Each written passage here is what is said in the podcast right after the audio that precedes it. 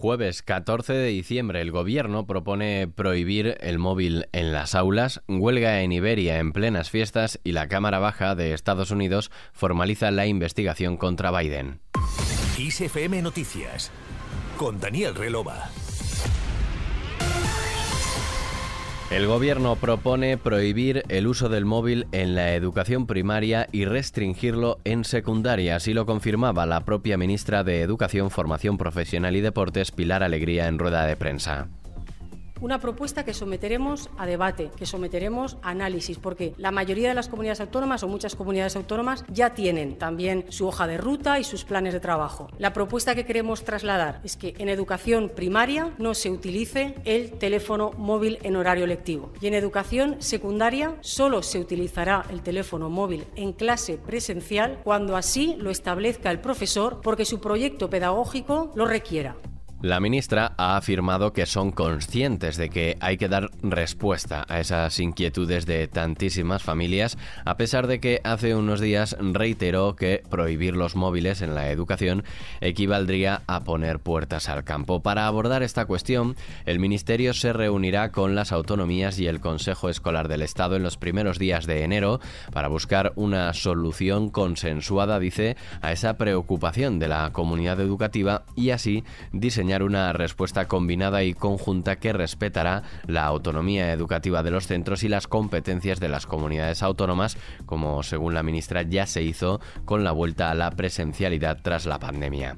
Seguimos en el Congreso de los Diputados, donde Junts ha presentado una proposición de reforma de la ley orgánica del Poder Judicial para asegurar el cese inmediato de los vocales del Consejo General del Poder Judicial una vez que haya caducado su mandato. La formación que lidera Carles Puigdemont presentó esta iniciativa íntegramente en catalán el día después de que su portavoz en el Congreso, Miriam Nogueras, señalara con nombres y apellidos a los jueces que, en su opinión, deberían ser juzgados por sus actuaciones. Huelga de Iberia en plenas fiestas navideñas. UGT y comisiones obreras eh, convocaron este miércoles huelga en el handling de Iberia para los días 29, 30 y 31 de diciembre y 1, 4, 5, 6 y 7 de enero. Iberia lo ha confirmado en un comunicado en el que muestran su enorme decepción ante la irresponsable convocatoria por parte de los sindicatos. Fuera de nuestras fronteras, la Cámara Baja de Estados Unidos, de mayoría republicana, formaliza la investigación de juicio político, impeachment, lanzada por los conservadores contra el presidente Joe Biden. Las pesquisas abrieron en septiembre de forma unilateral por el entonces presidente de ese hemiciclo, Kevin McCarthy, y los republicanos esperan ahora que su validación en el Pleno les facilite el acceso a información, documentos y testimonios. Biden ha acusado a los republicanos del hemiciclo de estar atacándolo con mentiras. El mandatario estadounidense ha sido acusado por los republicanos de tener supuestos lazos financieros con China y de aprovechar su influencia política en favor de los negocios de su familia. Para el mandatario, la votación de este miércoles supone una artimaña política sin fundamentos. Por otro lado, la Casa Blanca matiza las palabras de Biden sobre Gaza. Joe Biden advirtió este martes de que Israel está perdiendo apoyo internacional por los bombardeos indiscriminados en Gaza, al tiempo que criticó al Ejecutivo israelí por ser el más conservador de la historia. Y también opinó que el primer ministro Benjamin Netanyahu debería cambiar de gobierno. Hoy la Casa Blanca ha matizado esas palabras y ha evitado hablar de bombardeos indiscriminados y de la necesidad de un cambio en el gobierno israelí.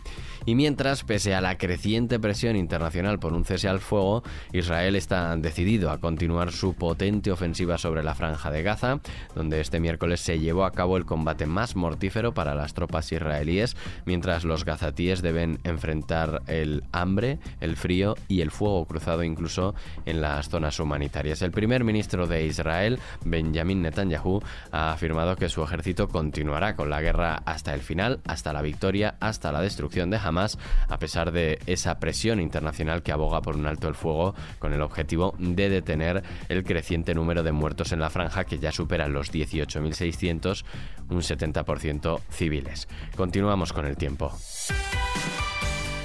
Las temperaturas siguen en descenso este jueves en la mayor parte de la península y en los archipiélagos, si bien aumentarán las máximas en el noroeste. Además, heladas en los sistemas montañosos de la península, moderadas en los Pirineos y no se descartan en los páramos y en la meseta norte. Respecto a las lluvias, en la península y Baleares se esperan precipitaciones en el extremo norte, débiles y dispersas en general, pero con mayores acumulaciones en el Cantábrico Oriental y Pirineos, donde no se descarta que sean localmente fuertes. En el este de Baleares también también se esperan chubascos, sin descartar alguna tormenta ocasional, con probabilidad en el resto de las islas y puntos del litoral catalán oriental. En otras zonas de la mitad norte habrá intervalos de nubes bajas, así como en el norte de Canarias, con probabilidad de alguna precipitación ocasional. En el resto del país el cielo estará poco nuboso o despejado. Aquí terminamos este podcast de XFM Noticias con Antonio Alfonso Hernández en la realización y Daniel Relova quien te habla en la producción. La música y toda la información actualizada siguen en XFM. Que pases un buen día.